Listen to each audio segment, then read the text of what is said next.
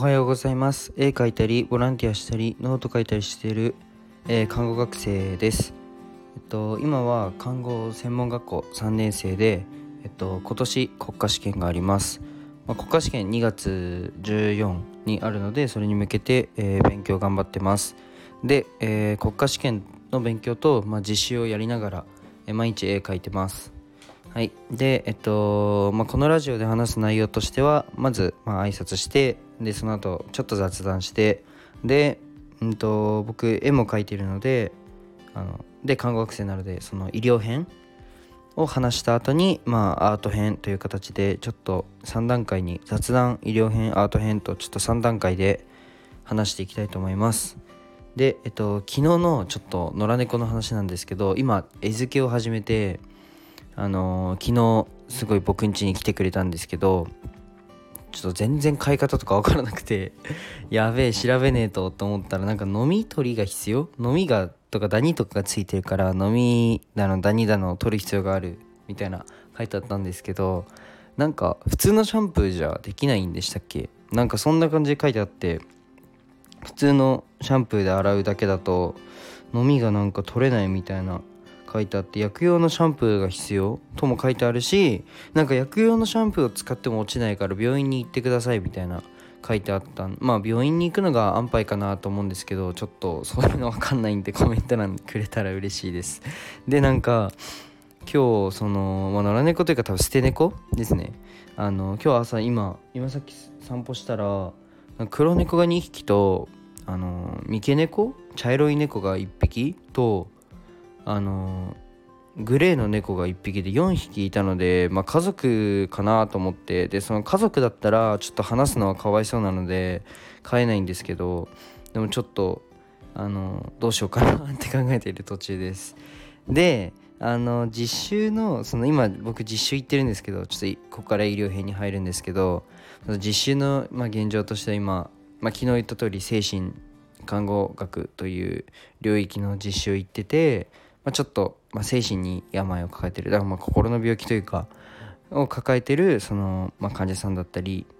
まあ、そのあの病院じゃなくてその施設を利用してる人を利用者さんっていうんですけど、まあ、患者さんじゃなくて利用者さんと関わったりっていう今実証してるんですけど昨日あの農園芸って言ってっていうプログラムがあるんですけどそのまあ農業を体験するみたいなやつをやったんですね。でめっちゃ昨日炎天下で、まあ、今8月じゃないですか。すっげえ暑くてもうぶっ倒れそうになりながら の作業をしてたんですけどなんかニンニクを植えたんですよ。で全然僕やり方分かんなくてあのニンニク普通に植えてたらあのその利用者さんからその距離近いよみたいな。なんか距離を近くに植えちゃうとニンニクが大きく育たないみたいで。でなんかニンニク植えを教えてくれてすげえ優しいなと思いながらやったんですけどめちゃくちゃ楽しくてこれが。めっちゃ楽しくてニンニクってあんなにでけえんだと思って。なんかそれでも去年は失敗してちっちゃくできちゃったって言ってたんですけどめちゃくちゃでかくて、まあ、すげえ楽しい実習でした。でなんかこれだけ聞くとあ実習って結構楽しいんだっていう風に思うかもしれないんですけどもうマジで今だけこの今この施設の実習なんですけど施設の実習は比較的まあ、楽というか、まあ、比較的記録とかも少なくていいんですけど、まあ、こっからですねもう病院の実習が結構きつくてあの理学療法士とか分かりますかね？あのリハビリの人とかとかあの作業療法士、まあ、これもリハビリの人ですね。とかも、まあ、実習があるみたいなんですけど、まあ、大学だとこの4年間で6週間かな？行くらしいんですけど僕たちはちょっと数えてないな。僕たちはその看護は、まあ、その専門学校3年間でまず1年生のだ時にもう1ヶ月行くんですよ。その2週間2週間2週間3週間5週間か。5週間行かなきゃいけなくて。で2年生ではえー、そう1ヶ月ちょいだから3週間3週間だから6週間か。行かなきゃいけなくて。でもそのすでにもう11週間かな。行ってて2年生までに。で3年生だと何週間かな。まあ分かんないけど とりあえずもう1年間1年間実習っていう。もう4月から12月までかな。あ11月までかな。でコロナがあるからちょっと伸びちゃって今12月まで実習の予定なんですけどそんな感じですげえ伸びてて。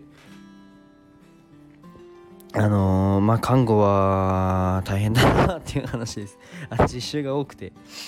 そうそうそう。なんかそうです。知り合いのその PT 理学療法士さんはあの記録ももうパソコンでやってるって言ってて僕の学校まだ手書きなのでもう本当に手書きだけはやめてほしいって思ってます。あのパソコンとかタブレットとかがあるのになんでだろうって昨日もちょっと話したんですけどまあそんな感じでまあでも今年いっぱい頑張ればとりあえず看護師になってまあいろいろちょっと考えてることがあるのでその夢に向かってまあ前進していければいければいいなかなって いいなかないいなかなって思います。で次ちょっとアート編に入ろうと思うんですけど アート編とかちょっとすごいかっこつけてるんですけどまあ絵描き編ですね。ではうんともう毎日一応1時間ぐらい絵を描くようにしてるんですけどちょっとやりたいことがあって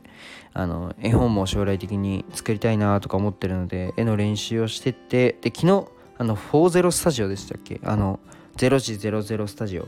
多分40スタジオって読むんですけど40スタジオというなんかライブ配信のサイト？アプリ？サイトかな？っていうのをやってみたんですけどちょっとやってみた感想としてはまずあのもうそういうクリエイター？もう作業用の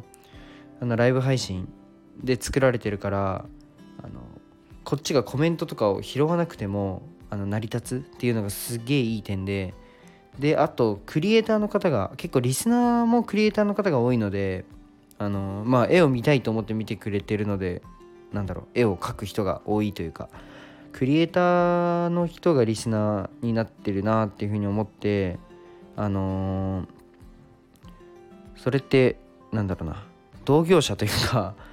気持ちが共感できるからあのなんだろうな。優しいんですよね。すげえ。すげえ優しい。あの他のライブ配信僕そのポコチャっていうのやってたんですけど1年前ぐらいかな。ポコチャやっててまあもちろんリスナーの方すげえ優しいんですけどあの意外となんだろう。僕の枠枠ではなかったんですけど他の枠行ってみると結構暴言あったりとかあったんですけど多分40スタジオはそういうの少ないかなっていう肌感なんですけどっていうのがありましたね、はい、あと他の配信アプリと比べて遅延がすごい少なくて僕パソコンの方でその携帯であの画面撮りながら映しながらそのパソコンの方で配信を他のアカウント作って見てるって感じだったんですけど遅延がすごい少なくて他のアプリ携帯の多分アプリでポコチャとか17とかわかんないんですけどショールームもわかんないな。そうポコチャと比較すると遅延がすごい少なくて、まあ、スムーズなライブ配信かなと思ってて。はいすごいおすすめなのでやってみてとか、まあ、見に来てほしいです。はい。で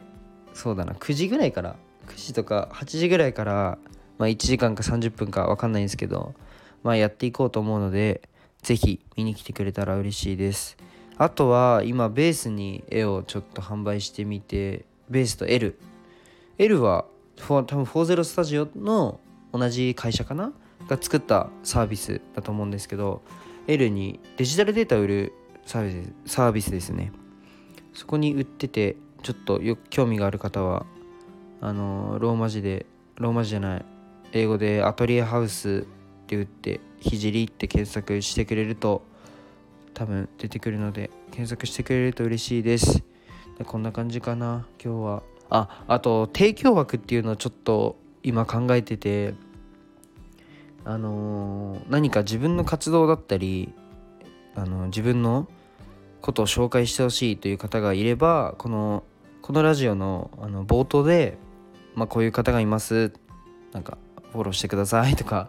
まあこういう人がいますとかなんかちょっとあのあの紹介をしたいと思うので是非コメント欄にはいコメントしてみてください。じゃあ今日のラジオは以上です。じゃあ今日も一日頑張りましょう。バイバーイ。